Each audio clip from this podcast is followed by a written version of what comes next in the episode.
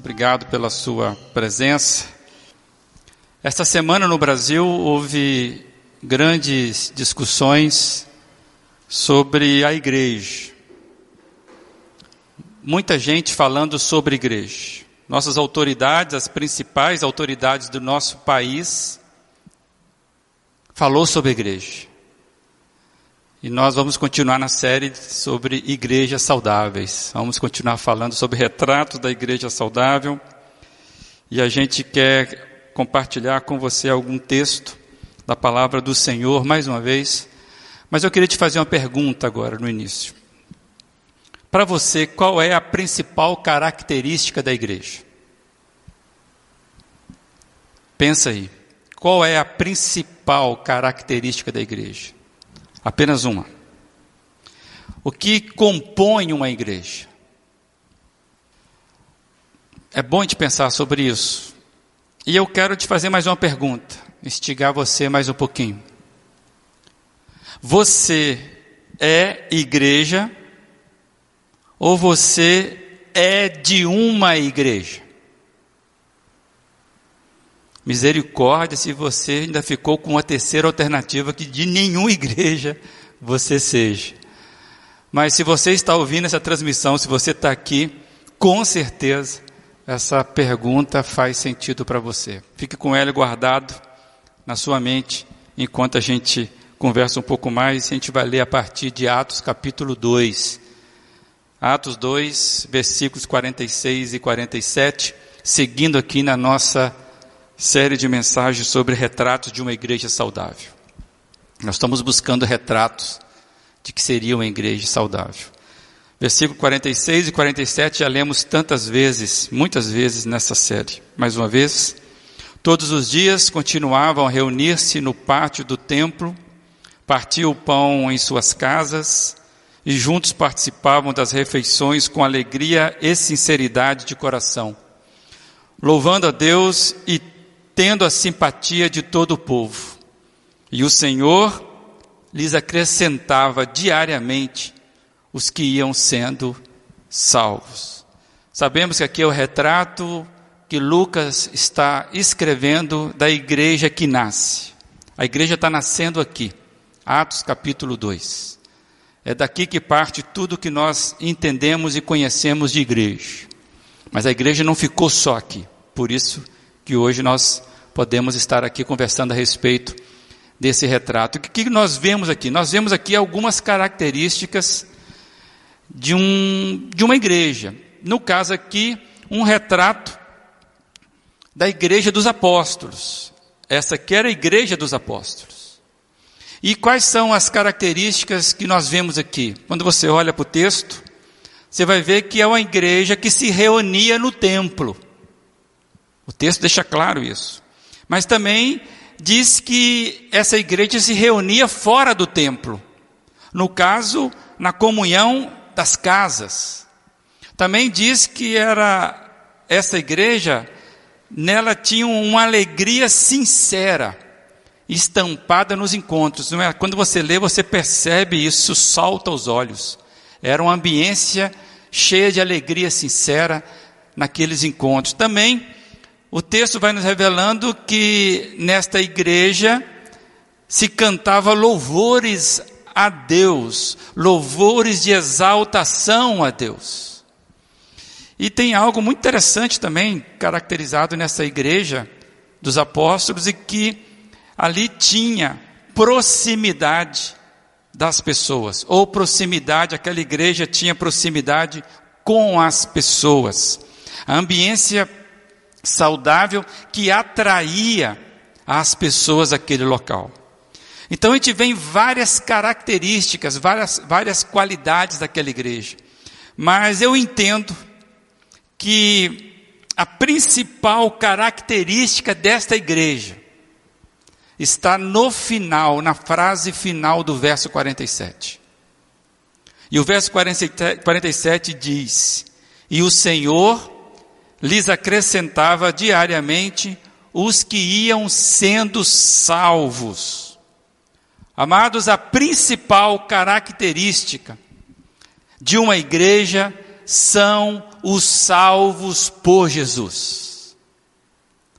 Ter uma boa ambiência receptiva faz, faz parte da igreja, ter um local para reunir faz parte da igreja, ser igreja fora desse local é uma característica de uma igreja, ter uma boa liturgia é uma característica de uma igreja saudável, ser organizado, ter canções, mas essa não é, ou essas não são as principais características daquilo que é uma igreja. Uma igreja, ela é formada por salvos por Jesus. E eu queria compartilhar com você que igreja é igual a salvos. Não tem como você falar sem mencionar essa palavra. Uma igreja só se faz com pessoas redimidas e salvas por Jesus. Não tem outra, como é que eu vou chamar? Matéria-prima para se fazer uma igreja. Jesus, para fazer a igreja, ele salva pessoas, e isso é que é chamado de igreja. É o que nós estamos chamando que é a principal característica de uma igreja é aquilo que chamamos comunidade de salvos. Não é o seu local de reunião, de culto, seja o templo, seja as casas. A principal característica da igreja, como já dissemos aqui, não é a sua ambiência alegre, a sua ambiência simpática, apesar que isso acontece. Também não é a presença de músicos, de um pastor, de um sacerdote. Essas são características, mas não é a principal característica da igreja. Tudo isso é apenas reflexo de uma igreja, mas não aquilo que é a sua principal característica. Está claro isso? Então nós vamos entender que uma igreja só existe quando é formada por verdade, com verdadeiros convertidos. Pessoas verdadeiramente convertidas ao senhorio de Jesus. Como está escrito aí nessa lâmina: sem arrependimento de pecado, sem confissão e redenção aos pés de Jesus, sem o batismo do Espírito Santo que vai selando o crente para a vida eterna. Sem isso, amados, só teremos ajuntamento de pessoas até bem intencionadas, mas não de fato. O crente que é a marca da igreja. Teremos pessoas bem intencionadas, mas que não têm a vida transformada por esse Jesus que vai acrescentando diariamente à igreja aqueles que estão sendo salvos. Amados, o texto vai mostrando para nós que o próprio Senhor é o Senhor é quem vai reunindo os que vão sendo salvos. Quando a gente olha com atenção o texto, e eu, se você está aqui nessa noite, nesse salão, se você está me acompanhando exatamente agora, é porque você tem algum relacionamento com o Senhor Jesus, algum relacionamento com a igreja, nem que seja de ouvir falar, mas você tem. E quando nós olhamos com atenção, quando nós levamos a sério o que é dito na palavra do Senhor, aquilo que é revelado. Quando nós observamos e vamos descobrindo naquilo que nós somos envolvidos ou para qual nós somos chamados, quando a gente percebe que a gente se envolve num movimento que é maior do que tudo que podemos imaginar, a gente precisa chegar nessa informação com reverência, com respeito. E tem uma forte revelação bíblica quando você vai vendo que Deus, desde o princípio, ele vem trabalhando na história para reunir um povo que possa ser chamado dele. Um povo que Deus pode falar assim: Este é o meu povo. Desde o início, o trabalho de Deus é criar dentre a humanidade a nova humanidade resgatada em Jesus é, recriada em Cristo, desde o Gênesis, desde Israel, passando pela igreja até os últimos dias. Deus vem trabalhando para reunir o seu povo. E aí, quando você vai lendo é, as, as cartas, vai lendo as, as informações que a Bíblia vem trazendo, isso vai ficando mais claro. E eu quero dividir dois textos com os irmãos, e eu quero me deter a um deles. O primeiro, 1 Coríntios 1, 2, Paulo vai, essa informação é muito interessante. Paulo vai dizer assim, quando ele escreveu aquela igreja lá de Corinto: A igreja de Deus que está em Corinto, aos santificados em Cristo Jesus e chamados para serem santos, juntamente com todos os que em toda parte invocaram o nome de nosso Senhor Jesus Cristo, Senhor deles e Senhor nosso. Você consegue ver o movimento de Deus aqui nesse texto? Olha o que o texto está dizendo, vai voltar à lâmina anterior. Olha o movimento de Deus. Por favor, volte à lâmina anterior. A igreja é de Deus, mas ela está num local específico, Corinto. E o texto vai dizendo que Deus vai fazendo um, um movimento, uma dinâmica de juntar gente de todas as partes de todos os locais. É que está sendo chamado aí os santificados em Cristo Jesus, chamados para serem santos. E mais, juntamente com todos os demais que estão em toda parte. Amados, no decorrer da história, no decorrer das gerações, Deus vem fazendo o movimento de chamar pessoas para ser o seu povo. E não parou. Quando você vê a Bíblia, esse movimento vai até os fins dos tempos. E uma das promessas de Jesus é que estarei convosco até os fins dos tempos. Amados, a igreja de Deus é formada por aqueles que estão sendo separados em Jesus Cristo, chamados para formar uma espécie de gente, uma espécie de gente que se caracteriza pela pauta da vida de Jesus. O que pauta esse pessoal que está sendo reunido, geração após geração. A característica é pessoas que foram pautadas pelo amor de Jesus, e nós sabemos que a maior manifestação do amor de Deus é a encarnação dele mesmo revelada em Jesus Cristo. Amados, quem pauta a vida da igreja é a vida de Jesus. A nossa agenda é dele. Uma igreja como esta, ou qualquer igreja da qual você pertence, a pauta dela é a vida de Jesus. Nós olhamos o modelo e imitamos. Hoje pela manhã, eu perguntei para o pessoal que estava aqui: nessa semana, você teve a sua agenda tomada por Jesus ou não? Porque Jesus faz isso conosco.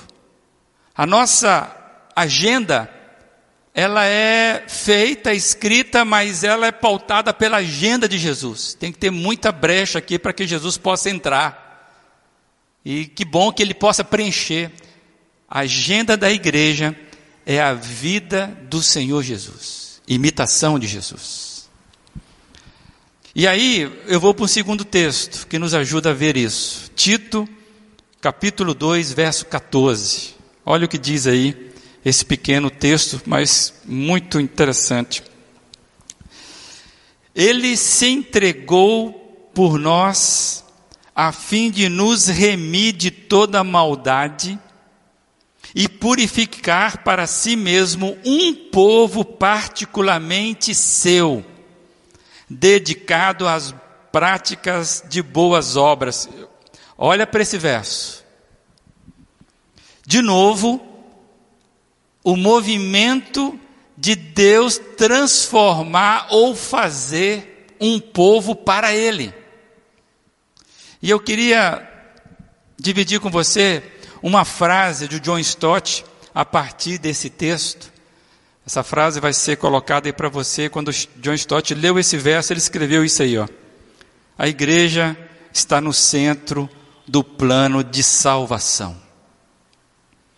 Cristo morreu não só para nos redimir de toda iniquidade, mas também para reunir e purificar para si mesmo um povo, como diz o Stott, entusiasmado pelas boas, pelas boas obras.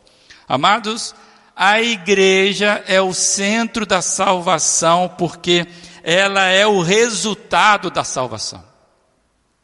Sem salvação não há igreja.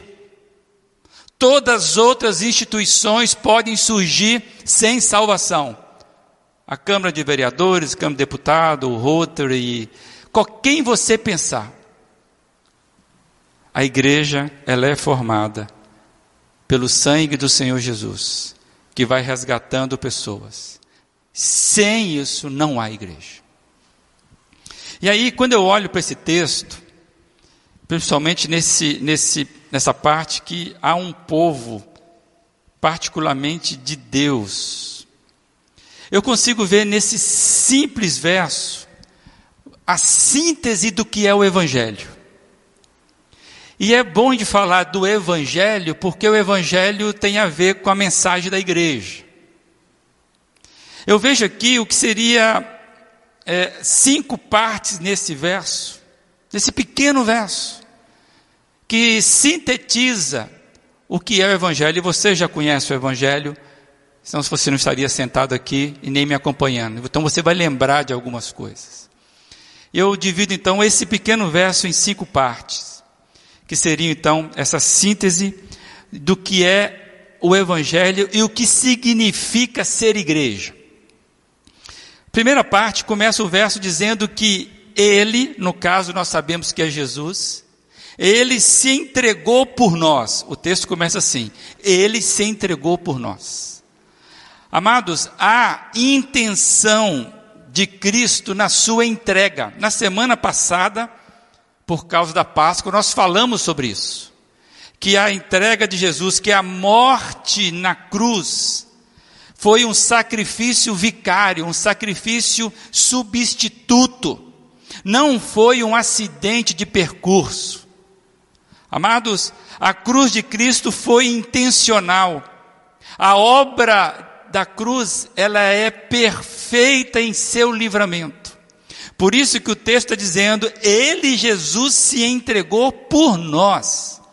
Aí quando você vê Romanos, que está aí projetado, Romanos 5, a gente vai ler apenas o verso 8 e 10, diz assim: Mas Deus demonstra o seu amor por nós. Cristo morreu em nosso favor quando ainda éramos pecadores. Se quando éramos inimigos de Deus fomos reconciliados com Ele mediante a morte de seu filho, quanto mais agora, tendo sido reconciliados, seremos salvos por sua vida. Amados, ele se entregou por nós. Sem a vida de Jesus, sem o sacrifício de Jesus, não existiria nem o nós aqui, como Paulo está escrevendo. Nós aqui é a igreja. E o texto continua que Jesus se entregou por nós para nos remir de toda maldade, é a segunda parte. Há um propósito nessa remissão. Desculpa, há um propósito nessa, nesse sacrifício que é remir. Aqui está falando remir de toda maldade, amados, liberdade da maldição do pecado, liberdade da culpa, liberdade do juízo. Cristo morreu para remir o seu povo de toda a maldade. Maldade aqui é imposição do pecado sobre a vida, é a maldição. Está dizendo que nós não precisamos mais sermos servos do pecado. Nós temos aquele que morreu e nos agracia com a sua morte. E aí tem um texto que nos ajuda, Romanos 6, 23, bastante conhecido. Porque o salário do pecado é a morte, mas o dom gratuito de Deus é a vida eterna por Cristo Jesus, nosso Senhor. Então, ele se entregou por nós para remir de toda a maldade que o pecado pode impor na vida de alguém. Consegue entender a extensão desse sacrifício? Aqui não fala de algumas maldições ou de algumas maldades. Maldades. Fala de toda a maldade. Amados, isso é tremendo para nós. E o texto vai continuar ainda, que ele se entregou por nós para remir de toda maldade e purificar. A ação de salvação sempre produz pureza moral. A ação salvífica de Jesus sempre produz na vida do que é salvo pureza moral, perdão. Como que você convive com o maior perdão possível, sem se estar olhando para Ele de forma tão grata, que você muda o seu jeito de pensar a vida. Pureza moral. O perdão vai fazendo isso. O Espírito Santo começa a trabalhar no seu coração, começa a trabalhar nas suas emoções. Você agora não é escravo nem da maldade, do pecado e nem é escravo das suas emoções, porque a sua alma agora é guiada. E esta pureza, essa purificação, ela acontece como ato contínuo dessa libertação. Por isso que o, o texto de 1 João 1,9, também um texto bastante conhecido, nos ajuda a entender isso. Se confessarmos os nossos pecados, Ele é fiel e justo para nos perdoar os pecados e nos purificar de toda a injustiça. Consegue ver o tamanho desse, desse texto? Dá vontade de chorar nem na semana passada, quando a gente lê algo como esse. Amados, é, eu li, hoje cedo eu comentei, eu acabei nem, nem olhando, mas lá na, na, na história da Inglaterra, ali do Reino Unido, a, a presença da realeza é algo que impacta muito aquela cultura. E existem histórias da visita da família real a uma família comum, né? ou então quando uma família é chamada para, para ir num, numa festa lá na, na, na, casa da rainha, inclusive ficou viúva né? esses dias aí. Mas ah, vamos imaginar, se você soubesse que amanhã você seria visitado pela rainha, como é que estaria a sua casa? Principalmente para as mulheres aqui. Hã? Com certo, por certo, você daria um trato na casa. Você deixaria a casa limpinha, é ou não é verdade? A melhor louça. Eu falei da rainha, mas pode ser qual, qualquer visita que você tenha autoestima. Não a visita caseira, aquela visita de família, isso aí não tem problema, é bom que chega até para ajudar a limpar algumas coisas. Mas uma visita de alta consideração, o que, que você faz? Você limpa. Você tem esse cuidado, porque você se tornaria constrangido pela presença de tamanha pessoa. É ou não é verdade? Amados, quando Jesus entra na nossa vida, essa purificação começa a acontecer, porque nós somos constrangidos pela presença imaculada desse Espírito Santo bendito. Por isso que o nome dele é Espírito Santo. E a gente começa a ver as manchas. Os irmãos não sabem, mas quando estavam preparando para essa filmagem, uma parte do nosso cenário aqui, pela, pela câmera, denunciou uma sujeirinha, porque tudo é preto aqui. Aí o Fernando foi atrás de um, um álcool para limpar, para não aparecer a manchinha aí na tela. Mas só foi possível quando se ligou a luz. Aí apareceu. Aí ele correu lá para poder limpar. Amado, o texto diz que há uma motivação muito mais elevada do que receber a rainha da Inglaterra. O que acontece no nosso coração é uma motivação ainda mais pura. Nós, como cristãos, nosso comportamento não é baseado no que nós podemos fazer para Deus, mas sim num outro padrão. Nós respondemos aquilo que Deus fez por nós, faz por nós e ainda fará por nós. Então, quando nós vamos vendo essa, essa manifestação desse movimento de Deus em resgatar o seu povo. A gente vai percebendo que o texto está dizendo que ele se entregou por nós para remir de toda a maldade e purificar. A igreja é, é onde se experimenta o melhor agir de Jesus. O mundo conhece Jesus, o mundo conhece as suas virtudes. As pessoas que não têm um compromisso com Jesus respeitam o comportamento de Jesus, é ou não é verdade? A história, inclusive, é dividida por ele.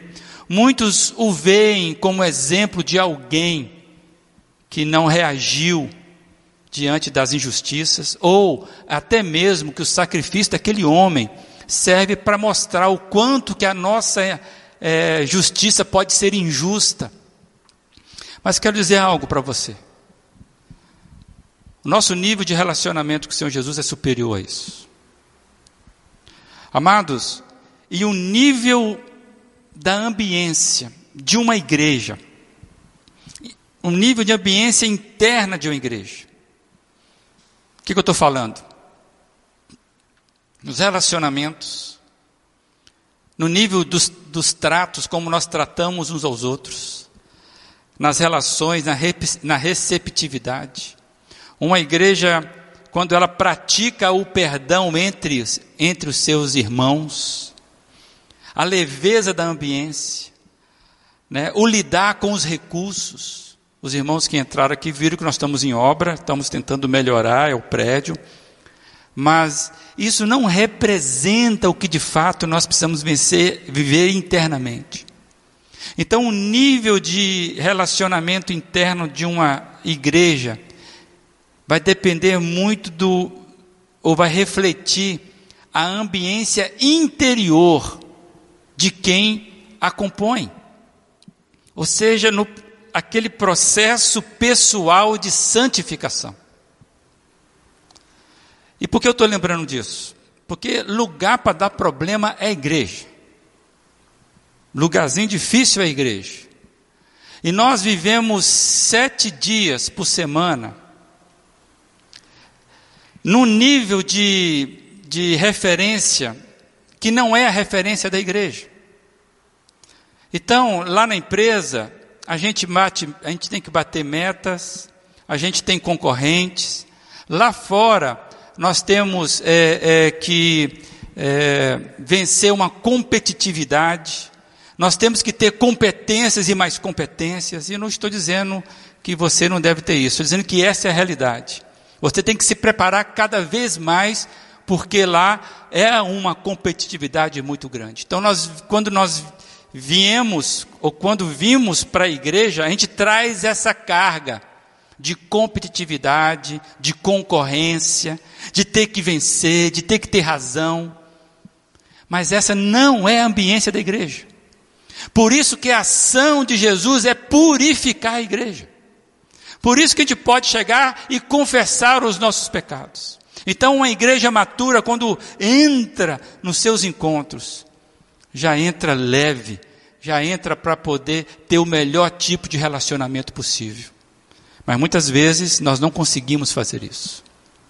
E aí a gente percebe que a ambiência da igreja, se Lucas estivesse relatando a ambiência da igreja, a nossa igreja, será que ele colocaria o que ele colocou naqueles dois versos? E mais, será que ele poderia dizer: E o Senhor acrescentava diariamente àquela igreja os que iam sendo salvos? E como é que a salvação?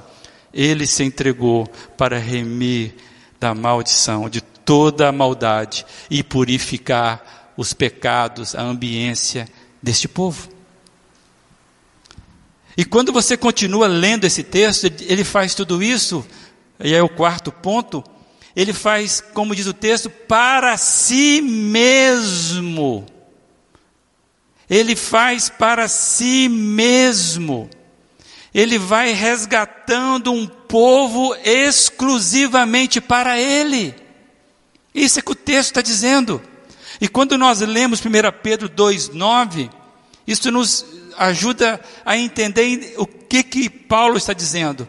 E aqui em 1 Pedro 2,9 diz: Vocês, porém, são geração eleita, sacerdócio real, nação santa, povo exclusivos de Deus, para anunciar as grandezas daquele que os chamou das trevas para a sua maravilhosa luz.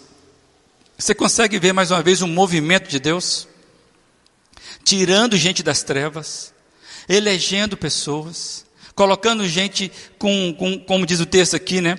É, numa posição de sacerdócio real, de nação santa, de povo adquirido ou exclusivo. Amados, a mensagem do Evangelho é esta.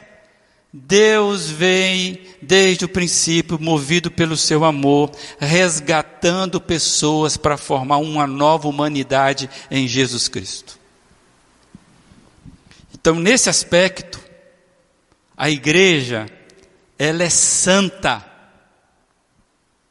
Nesse aspecto, a igreja ela é santa porque ela é obra de Jesus. Ela não é santa por causa de mim, nem por causa de você. A santidade da igreja é mantida por Jesus, porque Jesus a mantém, diz o texto, para si mesmo. Jesus traz junto a ele a igreja, ele está pegando o povo. Uma vez Jesus comparou a sua vida ao bom pastor que cuida das ovelhas, é nesse sentido, ele vai cuidando da, da, das ovelhas. Ele promove um processo de separação. A salvação é uma, um processo de salvação que Deus vem fazendo no decorrer da história. É um abrigo, é acolhimento, é proteção. Cristo vai protegendo, vai cuidando deste povo. É um ajuntamento espiritual feito pelo próprio Senhor Jesus. Somos, amados, na verdade, um ajuntamento de pecadores perdoados, pecadores em processo de santificação. Mas não esqueçamos, ainda somos pecadores.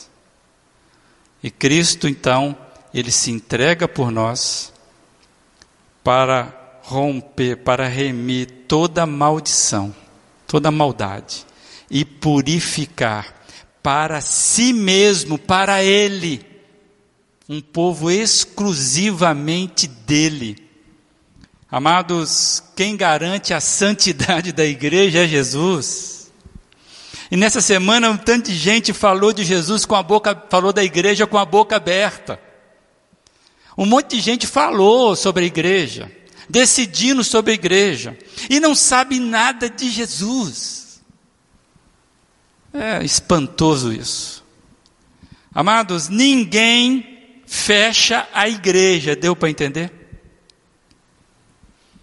Podem fechar os templos, nós mesmos podemos fechar as portas aqui deste prédio sem medo nenhum, inclusive nós fizemos isso por um bom tempo, inclusive de espontânea né, é, decisão responsável, mesmo quando os decretos falavam que a gente poderia voltar, nós seguramos foi um princípio da igreja. Os irmãos estão aqui com todo cuidado responsável que precisamos ter nesse momento. Mas põe a sua cabeça de uma vez no lugar. Ninguém fecha a igreja. E eu, quando eu leio a Bíblia, para mim a igreja nunca mais será fechada. Porque a igreja, ela vai ser remida pela eternidade e nós vamos para bodas do Cordeiro por toda a eternidade. Então, amados, a igreja ela é intocável, porque ela é propriedade do Rei dos Reis, ela é propriedade do Senhor dos Senhores. E tem um monte de gente preocupada. Amados, a nossa luta é um pouquinho mais em cima. Que sejamos inteligentes até mesmo nas nossas orações, é entender esse processo. Ele, Jesus, se entregou por nós de forma voluntária. E seu sacrifício foi vicário, substituto. E ele fez isso para remir de toda maldição e purificar um povo que é chamado exclusivamente dele. E o texto vai dizer: e esse povo é dedicado à prática de boas obras. Há propósito na salvação desse povo. Amados, o que texto está dizendo é que nós temos utilidade ao próximo. A igreja é uma comunidade de serviço ao próximo. A igreja tem em si o propósito intrínseco na sua existência. Somos separados por Jesus para irmos ao mundo. Fomos separados por Jesus, igreja significa isso, aqueles que são chamados para fora, para irmos ao mundo. Não somos separados para ficarmos alienígenas do mundo, sem influência. Amados, nós somos comissionados para sermos sal da terra, somos comissionados para sermos luz do mundo. Nós não dependemos de decisões dos homens para sermos sal e luz para cumprir a nossa missão. Eles podem fechar, nós podemos fechar, eles podem abrir, nós podemos abrir, mas tem uma coisa que eles não podem, é tocar na igreja do Senhor Jesus. Eu estou lendo um livro que fala do movimento da igreja na época de Adolf Hitler. E como aquele momento foi perverso. Mas a igreja não morreu, aquele cara morreu. Aquele perverso, filho do peludo morreu. A igreja, com todas as suas mazelas, continua ramificando pelo mundo, porque nenhuma, nenhuma autoridade tem sobre a igreja a não ser autoridade do Senhor Jesus. Por isso que nós lemos, Ele é socorro de geração em geração, no início do culto aqui. Amados, e eu quero ler Efésios 2, 10, que diz assim: Porque somos criação de Deus, realizada em Cristo Jesus, para fazermos boas obras, a quais Deus preparou antes para nós a praticarmos. Deus espera engajamento da igreja dele. Estar no mundo sem ser do mundo entrar sem se sujar com a podridão. Amados, a figura que me vem à mente é do resgatador. O resgatador, para salvar alguém que está se afogando, ele precisa pular na água. O resgatador, ele precisa entrar nas chamas. Essa é a tarefa da igreja. A igreja não é uma bolha para a gente fugir do mundo. A igreja não é, em nenhuma hipótese, virar as costas para as pessoas porque elas são diferentes de nós. Misericórdia, não. A igreja é um povo redimido do pecado para resgatar os que são aprisionados pelo pecado, e nós sabemos o que é isso. Como diz Bill Hybels, a igreja é a esperança do mundo. Nesse sentido, é mesmo. E eu vejo a igreja desse século, ou desse momento, bajulando poderes de homens para ter relevância. E esse não é o chamado da igreja. Aí quando você relembra o texto, nosso chamado é muito superior, amado, porque ele se entregou por nós de forma voluntária para remir de toda a maldade. E aí ele vai purificando a igreja e purificar um povo dele, exclusivamente dele, que ele vai trabalhando. E ele vai trabalhando nesse povo. Esse povo então agora é chamado para ir lá e participar da obra de redenção neste mundo. A igreja não tem um fim em si mesma. E aí, você ouvindo tudo isso, relembrando de algumas coisas, certo? Se você já tem alguma experiência de caminhada, como é que tudo isso confirma o que está em seu coração hoje? Como é que está o seu coração hoje, diante de tudo isso? Como você avalia o seu engajamento pessoal nesse movimento de igreja, nesse que nós estamos falando desde o início? Aí vale a pena a pergunta de novo. Você é igreja ou você é de uma igreja? E eu quero terminar com essa tela aí, que diz que o Senhor ia acrescentando a eles, a igreja dele, os que iam sendo salvos. Que hoje seja um momento de pessoas sendo acrescidas ao movimento dos salvos, não à membresia de igreja. Isso é consequência. Que você possa olhar para a sua vida. E aqui cabe uma reflexão. Você que é de igreja, vamos chamar assim. Você que não tem dúvida de que Jesus resgatou a sua vida e você pode até contar como é que foi. Mas talvez você, por alguma razão, nesse tempo dispersos, você distanciou, você tá, não está participando do melhor movimento de vida que Deus sempre fez na humanidade, que foi através do grupo que Ele está reunindo. Eu queria desafiar você, não se disperse. Volte para o grupo da qual você se identifica na caminhada do Evangelho. Eu sei, é imperfeito, como eu e você somos. Mas é assim que Deus vai trabalhando. Há um poder na coletividade. E se por acaso você está aqui me, me escutando, está sentado aqui, e você tem, não sabe dizer, explicar se você é ou não salvo. Como é que é isso? Quero deixar você muita vontade para nos procurar, se você quiser, via internet ou presencialmente. Mas a palavra de Deus é clara: se confessarmos os nossos pecados, se nós rendermos a Ele, nós nos entregarmos a Ele, Senhor, eu quero essa salvação que esse moço está falando. Pode ter certeza, tudo começa com oração, mas não fica apenas na oração, mas tudo começa com oração de entrega. Que o Senhor possa, nesta igreja, ter igreja, na igreja da qual você faz parte, que você possa ser igreja de fato, e não apenas uma alguém que passa, senta e vai. Esse é o desafio. Por que, amado? Porque nós queremos nessa igreja, agora eu estou falando mais para os nossos desafios locais. Nós não queremos quantidade de membros sem serem salvos. Nós queremos pessoas nessa igreja comprometida com a salvação que recebeu. Nós queremos com essa mentalidade de servir ao outro. E aí eu quero trazer as, as duas lamas finais. Nós temos valores aqui. E um dos valores que nós temos para nós nessa igreja é que aqui seja sempre lugar onde a graça de Deus é sempre disponível. Isso acontece, sabe por quê? Quando alguém te abraça ali, alguém te cumprimenta em nome do Senhor Jesus, isso é graça transmitida.